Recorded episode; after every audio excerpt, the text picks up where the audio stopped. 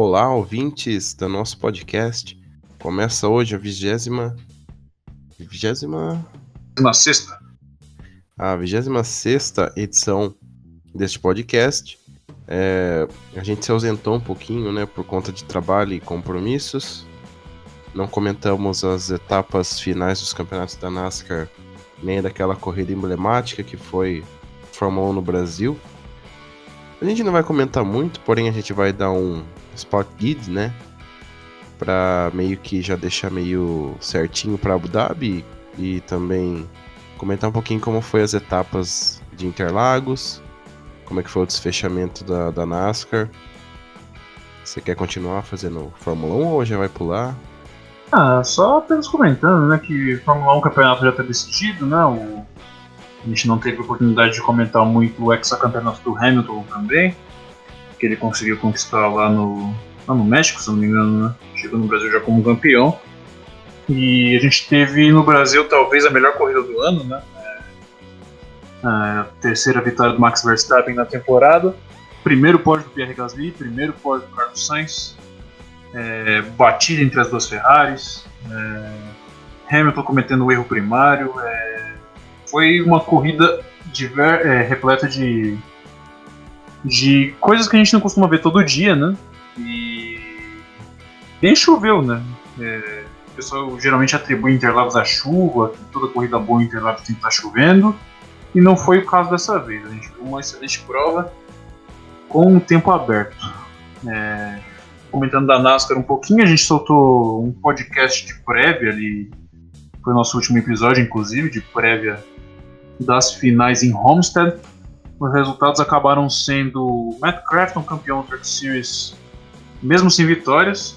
É, o, segundo colocar, o segundo lugar dele na corrida de Homestead acabou garantindo o título. Quem ganhou a corrida foi o Austin Hill.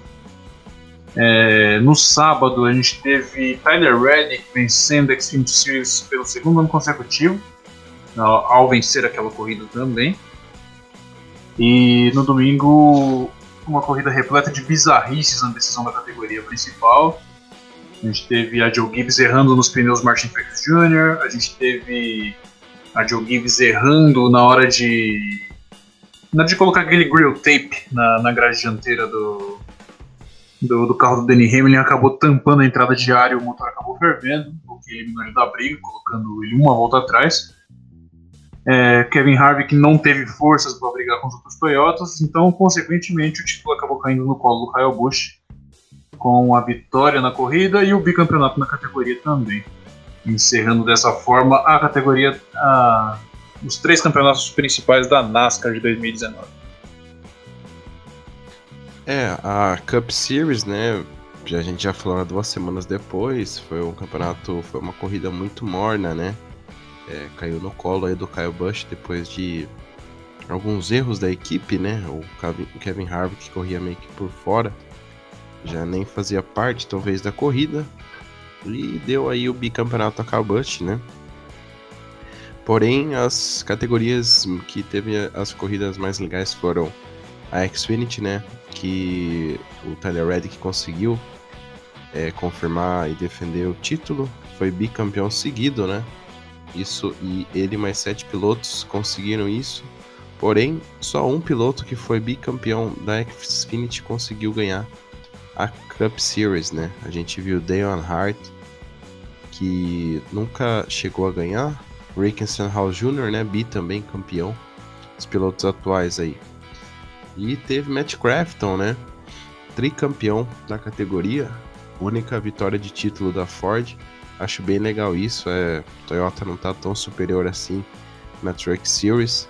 Não sei se é por causa dos pilotos que a KBM tem, mas foi muito legal, né? Ver uma F-Series ganhar, coisa que a gente nunca via desde a época da Roush. E agora esperar para ano que vem, né? Que as coisas fiquem mais disputadas. Último ano do JJ, né? Jimmy Johnson que vai deixar muita saudade. A gente espera que ele faça uma boa temporada de despedida. E tá em aberto esse 48, né? É um dos carros mais emblemáticos da NASCAR que tá esperando aí para algum piloto aí, né, entrar nessa equipe. É, exatamente. Jimmy Johnson, após o término da temporada, anunciou que 2020 vai ser o último ano dele como competidor em tempo integral na NASCAR, né? É, pode ser que ele volte para fazer uma corrida aqui ou outra ali, mas a sua carreira vai chegar ao final. É, heptacampeão da NASCAR, ele tem mais de 80 vitórias, se não me engano ele tem 83 ou 84 vitórias na, na categoria principal. É, e, e, deu uma entrevista falando que vai competir por título sim na última temporada dele, que ele vai se dedicar como, se nunca, como nunca se dedicou na vida dele. É, eu, do fundo do meu coração, espero que isso seja verdade, que realmente gere frutos, né? A NASCAR de 10 anos atrás é muito diferente da NASCAR de agora, isso é um fato. Porém, a gente sabe que ele tem talento e determinação para isso. E ele merece uma despedida semelhante com a que foi do Jeff Gordon né, em 2015. E venceu sua última corrida faltando na penúltima etapa daquele ano, acabou se classificando para a final e por pouco acabou não sendo campeão naquele ano. É, Jimmy Johnson esse ano pode ser que ou faça uma campanha parecida para remetermos a Jeff Gordon ou se caso ele, ele repita a campanha que ele fez em 2019 vai ser muito semelhante à despedida do Tony Stewart, né? De maneira melancólica, mas se ele conseguir uma vitória, de fato vai ser uma grande festa.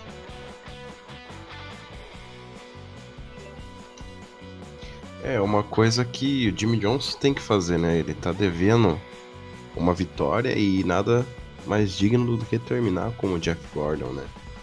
Como você disse, a NASCAR ela tá muito diferente 10 anos atrás e isso é um fato que a gente não pode mudar, né? E o Jimmy Johnson é um desses remanescentes dessa época, dos anos 2000, né? Jeff Gordon foi o primeiro, depois ele. Mas Jeff Gordon não fez feio, né? É, em uma das suas últimas temporadas ele foi para o Ford, né? Champion. E por pouco, né? Não tinha carro, obviamente, mas ele fez bonito, né? Ganhou algumas provas no ano. E a gente pelo menos espera uma boa temporada do Jimmy Johnson, né? Porque a gente vê que Valentino Rossi, entre outras companhias aí, eles não vêm fazendo as últimas provas como era de se esperar de um multicampeão, né?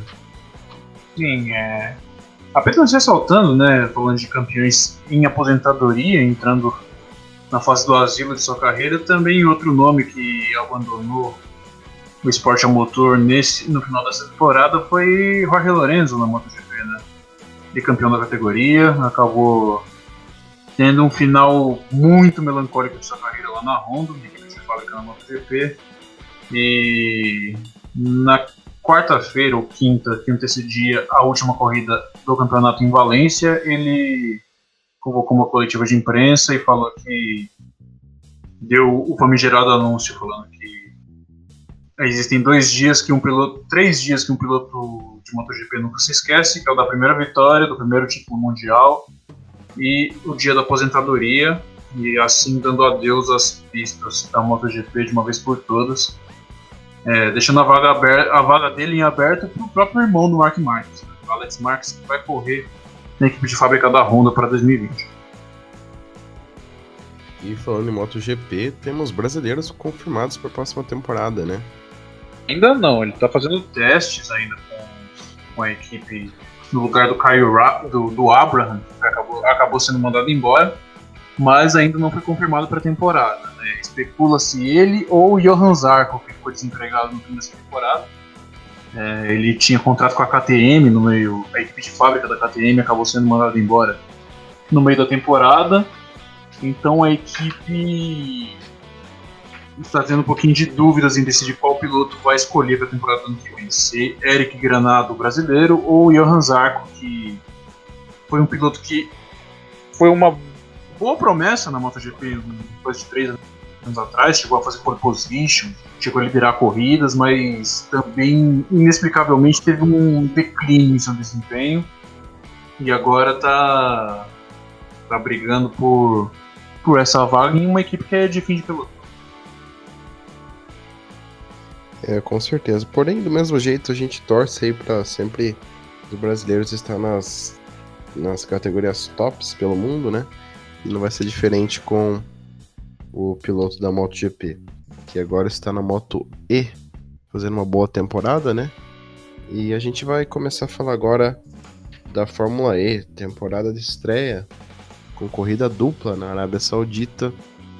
É, a Porsche andando muito bem, né? Equipe que teve problemas nos testes, conseguiu um pódio, duplo pódio do Van Dorn e Alexander Sims, né? Debutando aí na vitória na Fórmula E, trazendo a vitória de novo para a BMW Andretti. E Sam Bird, né? Que ganhou a primeira corrida e sai na frente. O Alexander Sims é o cara que ano passado, quando foi anunciado pela BMW Andretti, ninguém conhecia, né? Ele é um piloto experiente, com mais de 30 anos já, e alcança sua primeira vitória na Fórmula E já na, já na segunda etapa desse campeonato, né? É, roda da dupla, que foi uma corrida na sexta e outra no sábado. É, o destaque no final de semana ficou tanto para a equipe de fábrica da Porsche quanto da Mercedes, né? ambas estreando na categoria nessa temporada e ambas conseguindo pódio é, em uma das duas corridas. No caso do Van Dorn, nas duas, né? Conseguiu dois terceiros lugares. Já a Porsche, por sua vez, conseguiu conseguiu um segundo lugar com o André Lotterer, né? É, e surpreendendo todo mundo, colocando a equipe de fábrica alemã já no pódio em sua primeira participação na categoria de carros elétricos. É, é, bastante interessante a gente ver esse grid da Fórmula E, porque é um grid com 24 carros, né? Tem pilotos. É, são grande parte deles são famosos, com certa bagagem no mundo do automobilismo por aí, né? E é vendida a Fórmula E pra, para o seu público, pelos narradores ingleses e tudo mais, como uma categoria mais equilibrada do automobilismo mundial atualmente. É, eu custo acreditar, né, mas ainda não necessariamente porque é uma categoria equilibrada, não significa que ela seja ainda atrativa ao público, vamos dizer assim. Né? É, ainda é uma categoria que, apesar de toda a divulgação, né, de todo o esforço aí que as emissoras estão fazendo, trazendo novas montadoras que fizeram história no automobilismo com motores a combustão e híbridos, é, ainda falta muito, muitos ajustes, né, para que seja uma categoria do topo do, do mundo, né. Eu acho que seria legal a profissionalização de mais circuitos, né. Eu sei que o intuito da categoria é fazer circuitos de rua, porém é, não é muito legal esses circuitos, no meu ver. Essas pistas elas causam uma. Não é um, muito legal de se ver, eu, a minha opinião. É, os pilotos, metade do grid são pilotos do topo do top. Né? Eu acho o André Lotter, que ganhou tudo aí que correu. É, Neil Gianni, Companhia Limitada, Verne, né? Porém, ainda assim é uma categoria que ela não é tão atrativa para quem gosta de realmente de um, de um esporte a motor é, tradicional. Porém, dá para fazer vários ajustes, né? Como eu disse, é, também teve mudanças de regras que às vezes os telespectadores nem sabem, né? Que eu vou falar três regrinhas que mudou para esse ano, que foi a cada líder de grupo na classificação vai pontuar um ponto para cada líder de cada grupo na sua classificação. É, que mais que teríamos? A cada um minuto de safety car ou de bandeira vermelha, diminuirá 1 kW do carro. E no modo ataque, o carro vai ficar um pouco mais potente, com um pouco mais de energia. E não vai poder mais você pegar esse modo ataque quando o safety car tiver na pista, ou seja, o piloto realmente vai ter que se arriscar aí para pegar, vai perder tempo, claro, porém o carro vai ficar um pouquinho mais rápido. Ainda assim é uma coisa confusa, porém eles estão aí trabalhando bastante, né, para o futuro. É, exatamente. Eu acho que, no, ao meu ver, o grande pecado da Fórmula E, vamos dizer assim, é, é esse erro se agravou, na verdade, depois desses carros da nova geração, né? Entraram em atividade a partir da última temporada, que foi, foi vencida pelo Jean-Luc Verne. É, você colocar carros muito largos em circuitos de ruas muito estreitos, você quase não vai ver ultrapassagem, você vai ver batidas demais, você vai ver barbeiragens demais e acaba sendo competitivo até, mas é daquele jeito meio tosco de, da coisa, né? Que você não consegue praticamente fazer uma ultrapassagem sem bater no adversário e quando se trata de monoposto, que é o caso da Fórmula E, se trata, acaba sendo um pouquinho estranho, né? A gente que gosta de automobilismo, a gente está acostumado a ver esse tipo de manobra, mas em corridas de GT, NASCAR, M, Stock Car. É, porém, carros de Fórmula batendo roda, a gente sabe que eles são frágeis, é um pouquinho, dá um pouquinho de aflição de ver, realmente, né? É isso que eu sempre venho falando toda vez que eu assisto uma corrida. Eu acho que várias pessoas também vê, né? Carros monopostos, eles podem até ter algum tipo de contato, porém não é aquela coisa esdrúxula da Fórmula E.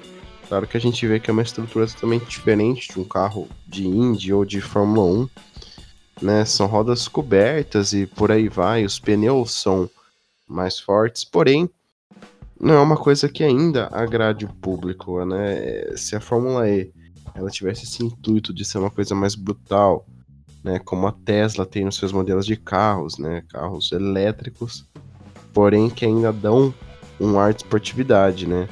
Claro, é um laboratório, né, e tal, porém poderia ficar um pouquinho melhor, né? Entre pista, eu acho que o que está acontecendo mesmo são essas pistas, são muito estreitas, os carros são largos, é, os pilotos veem que aí tá bem equilibrado, causa afobação, não fica legal de se ver. Às vezes o microfone pega uma batida, você vê que é igual você jogar um carrinho de plástico no outro. Muito estranho o som. E eles têm que rever isso, né? Parece que nas redes sociais eles estão eles estão abafando, né? Porém, não é isso que eu acho que tá passando aí pro público em geral, principalmente na Europa. Exatamente. É... E a gente falou mais ou menos por cima dos pilotos que estão participando do grid, que são consagrados, vamos dizer assim. É, já falamos quem ganharam as corridas, né? A gente falou. É, a corrida 1 foi vencida pelo Sam Bird, a segunda pelo Alexander Sims. Agora eu acho que é viável a gente meio que dar uma apresentada para o público, as equipes e os pilotos, para o pessoal ver pelo menos a qualificação desse grid da Fórmula que é muito alto, né? Tem 24, 24 carros nessa temporada, né? O maior número de participantes. Então vamos time a time aqui para poder apresentar o que cada piloto tem de famoso em sua carreira aqui. É, eu acho que você consegue me ajudar. É, vamos começar aqui pela Audi. Audi Scheffler com de graça e Daniel Abt. Dupla que é a única do grid que nunca teve mudança de pilotos, né? Desde 2014 ainda eles mantêm os mesmos pilotos.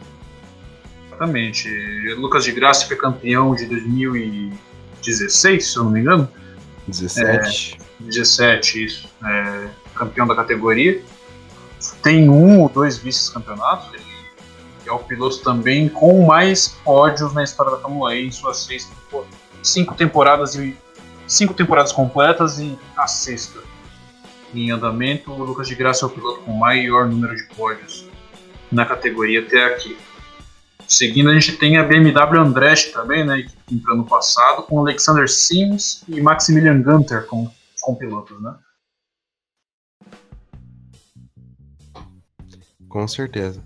É, vale ressaltar, para quem não conhece Alexander Sims, era um piloto da Ray Hall Letterman, Letterman desculpa.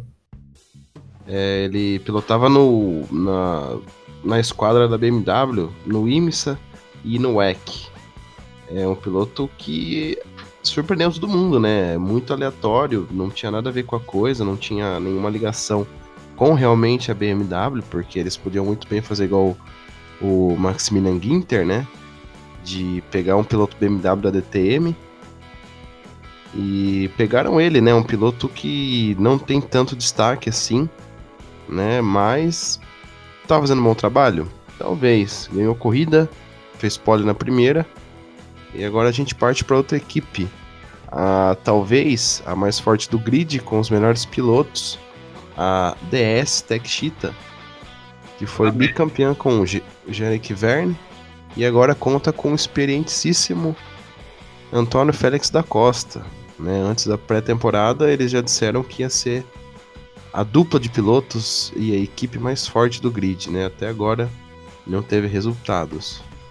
É, exatamente. O, o Verne teve um duplo abandono, né? abandonou as duas corridas no final de semana. O Antônio Félix da Costa, é, na corrida do, do sábado, a corrida 2, ele acabou ele andou durante boa parte no pelotão da frente, acabou se envolvendo em incidentes e não teve um bom resultado assim. Acabou chegando, se eu não me engano, vou confirmar aqui. Chegou, ele chegou apenas na décima posição. É, ele que estava figurando entre os primeiros colocados. É, o, como você bem falou, o Verne é o atual campeão da categoria, né? É, e o Antônio Félix da Costa era piloto da BMW Andretti na temporada passada. É, que ele, para quem não se lembra, ele dominou a primeira parte daquele campeonato. Né?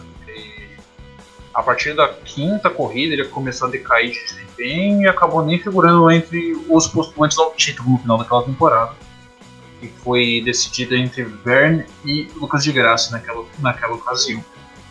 Seguindo aqui, a gente tem a Virgin Racing, onde a gente vai ter Sam Bird e Robin Friends. Outra dupla de pilotos já bem, né, experiente. Sam Bird também outro cara que bateu na trave. Acho que ele merece um título. É um piloto também do WEC, né, que pilota pela equipe da Ferrari. E é um bom piloto, né? Ganhou corrida em todas as temporadas com a Virgin, porém falta ali mais um pouco de é, constância. E eu acho que aí o inglês um dia vai encaixar um título, né? Quem sabe essa temporada. A Virgin vem evoluindo temporada após temporada, né? E a gente sabe que o Simbird ele tem um potencial para para brigar por título ali na Fórmula E, ele que uns anos atrás foi piloto de testes da Mercedes na Fórmula 1, né? E quando o Fórmula E foi criado, ele acabou migrando para lá e lá permanecendo até hoje. A gente seguindo aqui, a gente tem a Geox Dragon, que ano passado foi a equipe americana, que ano passado foi a equipe mais fraca do grid, falando em português, claro, né? Esse ano se reforçou um pouco e trouxe dois bons pilotos para cumprir, é, para cumprir a, a, dupla para essa temporada. A gente tem Brandon Hartley, ex-Fórmula 1, e a gente tem Nico Miller também. São pilotos DTM e WEC, né? Em especial aí Brandon Hartley, campeão do WEC das 24 horas de Le Mans. Bons dois pilotos, porém carro e equipe não tão boas. É, equipe que tinha até Felipe Nasser, né? É, Petito Lopes, outro piloto muito bom, que acabou aí não renovando com a dupla. Tem apoio da Penske, e vamos ver o que vai acontecer. A gente não tem nenhuma informação sobre o que pode acontecer com essa equipe uma das mais fracas que foi nas temporadas anteriores, e a gente espera ver o que, que vai acontecer nesse meio tempo de temporada. Exatamente. Seguindo aqui, a gente tem a Mahindra, né, que é uma equipe tradicional já também na Fórmula E, com dois pilotos bons ex-Fórmula 1, né? A gente tem o belga Jérôme D'Ambrosio e também tem o alemão Pascal Verlaine era tido como fenômeno na própria Fórmula 1 e acabou saindo da categoria mais por falta de oportunidade. Exatamente, é uma equipe que tem um bom piloto. É, eu acho que é obrigação do Verlaine fazer provas boas, né? Equipes de Fórmula 1 ainda andam de olho nele, apesar dele ter tomado um não aí do Ginter Steiner, né? Na Haas, é, não devemos descartar a possibilidade dele na Fórmula 1 Piloto totalmente experiente, campeão do DTM em 2015. Fez boas provas ano passado, Mahindra veio decaindo no meio da temporada passada. E a gente torce para ele também, né? Pilotos que não tiveram chance na Fórmula 1, é, que tenha chances na, na, na Fórmula E. Exatamente. É, falando em pilotos que não tiveram chances na Fórmula E, a próxima equipe, que é a equipe de fábrica da Mercedes, mostra melhor do que nunca isso. Né? A gente tem Stoffel Van Dorn, que foi campeão da Fórmula 2, é, fez duas temporadas completas na Fórmula 1, né? Acabou sendo mandado embora pela McLaren. E a gente tem Nick DeVries, atual campeão da Fórmula 2, que também viu que não ia ter tantas chances assim na Fórmula 1, pois quem acompanha a Fórmula 2 sabe que ele estava lá fazia bastante tempo, né? Tipo, esse ano foi foi de tanta persistência que ele conseguiu. E a Mercedes reuniu esses dois ex-campeões da Fórmula 2 e reuniu a sua dupla de pilotos para sua primeira temporada na Fórmula E. E é uma dupla fortíssima, né? Pelos títulos, né? Dois ambos campeões da Fórmula 2. É, a Mercedes que está experimentando né, a categoria. No passado foi com a HWA, junto com o Gary Paffett, que quem deu falta dele e agora ele é piloto de testes da equipe. Gary Paffett que talvez não tenha pontuado, se eu não me engano, se pontuou foi muito raro. Toda vez ele acontecia um acidente, né, enfim. É uma equipe que Mercedes, né, dispensa comentários. Van Dorn fez dois pódios, né? Positivo para ele. Outro piloto que tem que mostrar muito serviço, né, para quem sabe um dia voltar para Fórmula 1. E pegando o gancho da, da, da Mercedes, a gente vai passar para Venturi, né? Que tem Eduardo Mortara, ex-DTM, e Felipe Massa. Exatamente. A Venturi que vende patrocínio novo, né? O mesmo patrocínio que a Williams tem é, na Fórmula 1. A Venturi arrumou como patrocinador Master para a temporada de. dessa atual temporada, 2019-2020, né? Sexta temporada da categoria. É, Aventure que, para quem não sabe, é a equipe que é gerenciada pela Suzy Wolf, é esposa do, do Toto Wolff, ex-piloto também. E o Felipe Massa vai para sua segunda temporada. No passado ele teve bastante, bastante dificuldade, vamos dizer assim, né? Se eu não me engano, ele conseguiu um pódio na temporada passada, se, não me falha a memória. E enquanto o Mortara conseguiu ganhar, acho que duas corridas Mortara, piloto suíço, com franca evolução na categoria. E nesse final de semana não mostrou o oposto, né? O, é, o Mortara andou novamente muito bem. É, foi quarto lugar na corrida 2, que mostra que ele pelo menos pegou a mão do carro nessa categoria, né? E na corrida 1 um, também ele não fez feio, ele foi ele foi sétimo lugar, se a gente considerar que a Aventure não tem o melhor dos carros, é um excelente resultado, ainda mais se você comparar com o resultado do Felipe Seguindo aqui, estamos quase acabando a apresentação das, dos pilotos. A gente tem a equipe New, New 333, e creio eu que esse ano vai ser a pior equipe do grid. Né? A gente tem Oliver Turvey e Ma Qinhua, o chinês, como pilotos. Ma Qinhua que é um piloto que já fez aparições esporádicas no, no passado na Fórmula E, não acabou ficando muito em função da falta de talento que ele possui. Mas a gente tem o Oliver Turvey, né? Um piloto já meio que veterano aí na categoria e cavou sua vaguinha aí na New para essa temporada.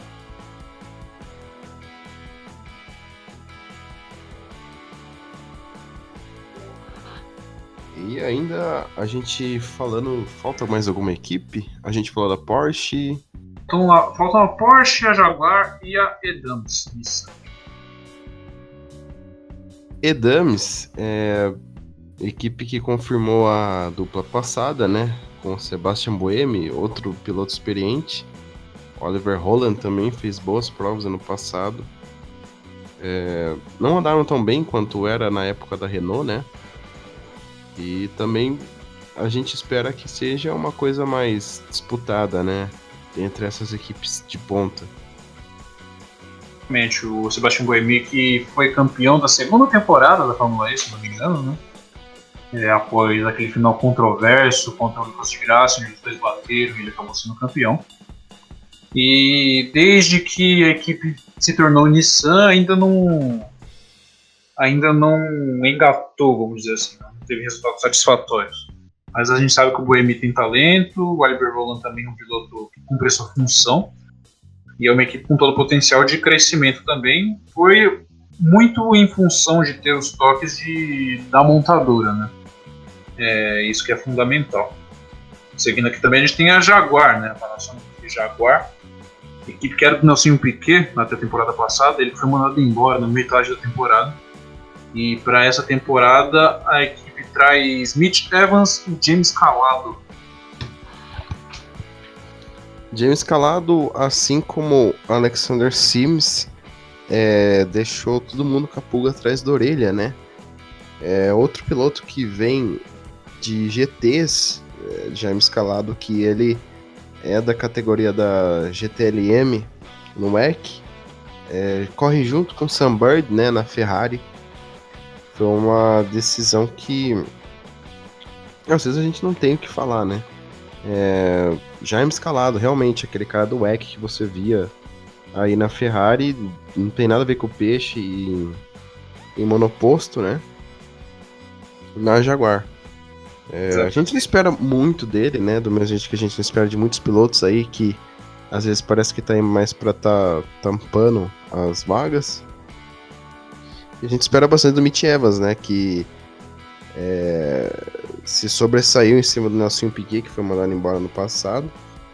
E, porém, a Jaguar ainda está patinando muito nessa categoria.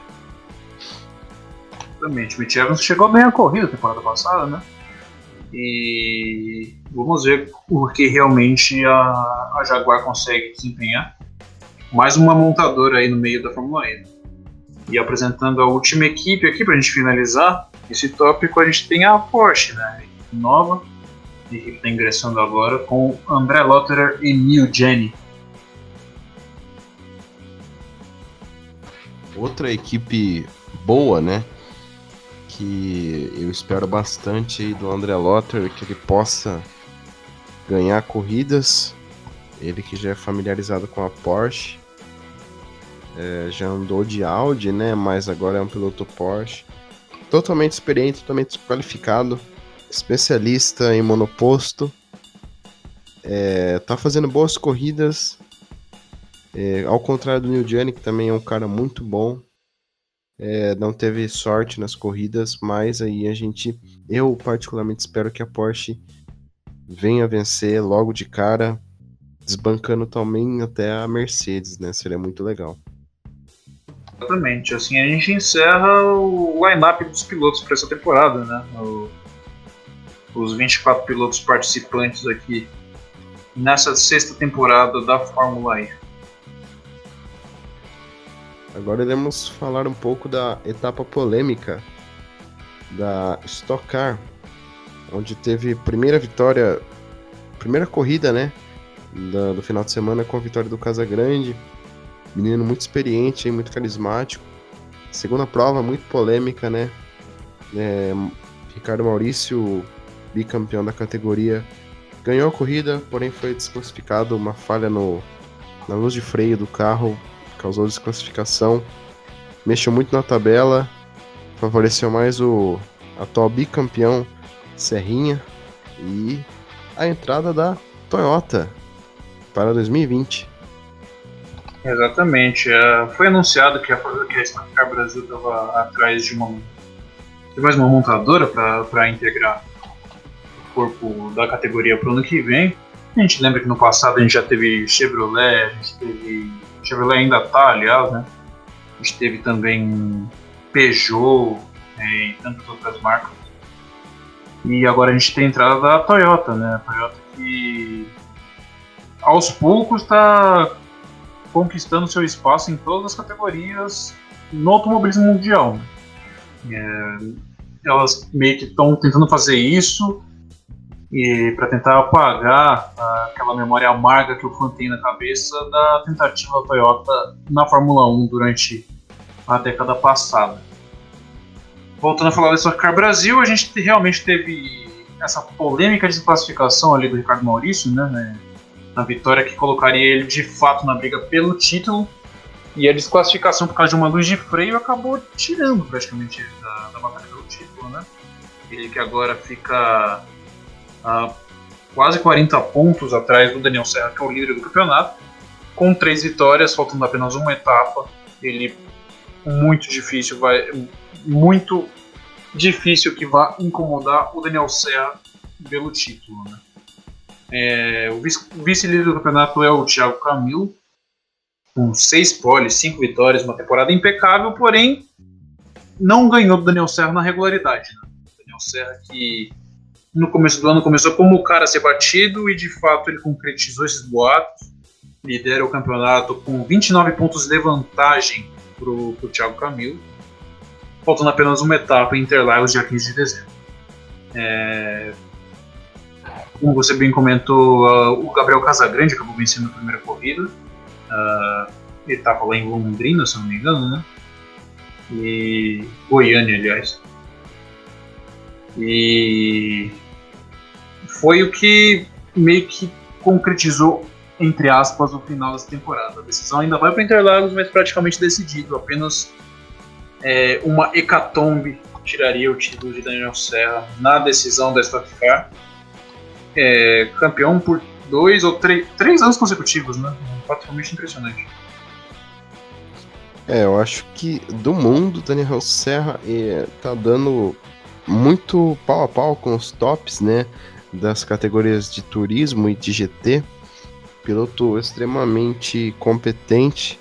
Ganhou duas vezes em Le Mans. Se eu não me engano, ganhou em Daytona. Ganhou em Sebring. Né, em tempos há 60, 50 anos atrás, seria um dos pilotos de melhores destaques, né? Tempos áureos que as provas de longa duração tinham muito mais visibilidade do que hoje. Serrinha merece o título. É, piloto extremamente competente. Vai pro seu tri.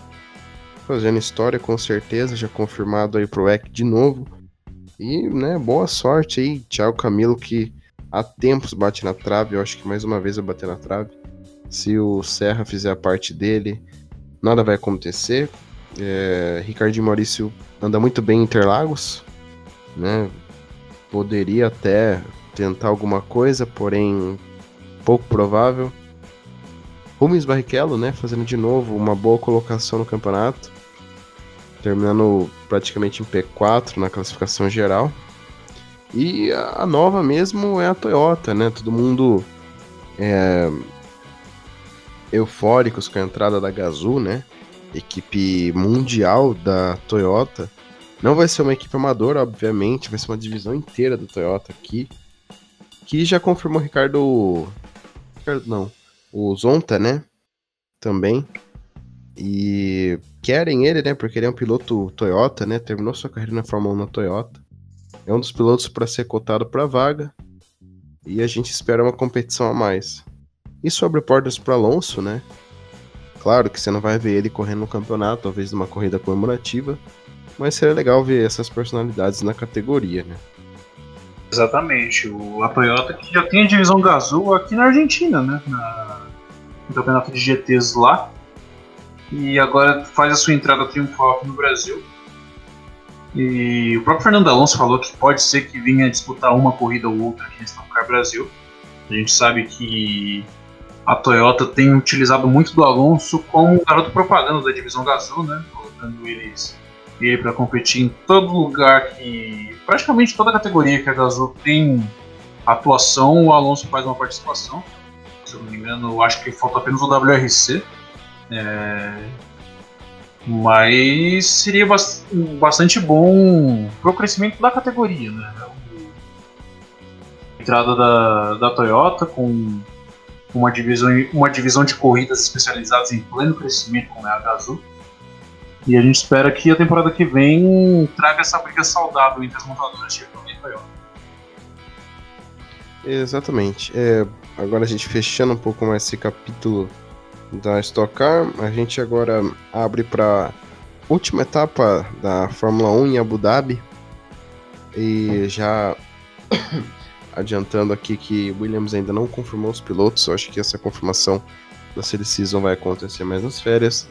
Kubica não está mais na Williams, negocia com a Saara Force India, as conversas com a Haas se esfriaram com o piloto de desenvolvimento e agora ele partiu para Racing Point, né? Eu sempre falo Force India. E por aí vai, né?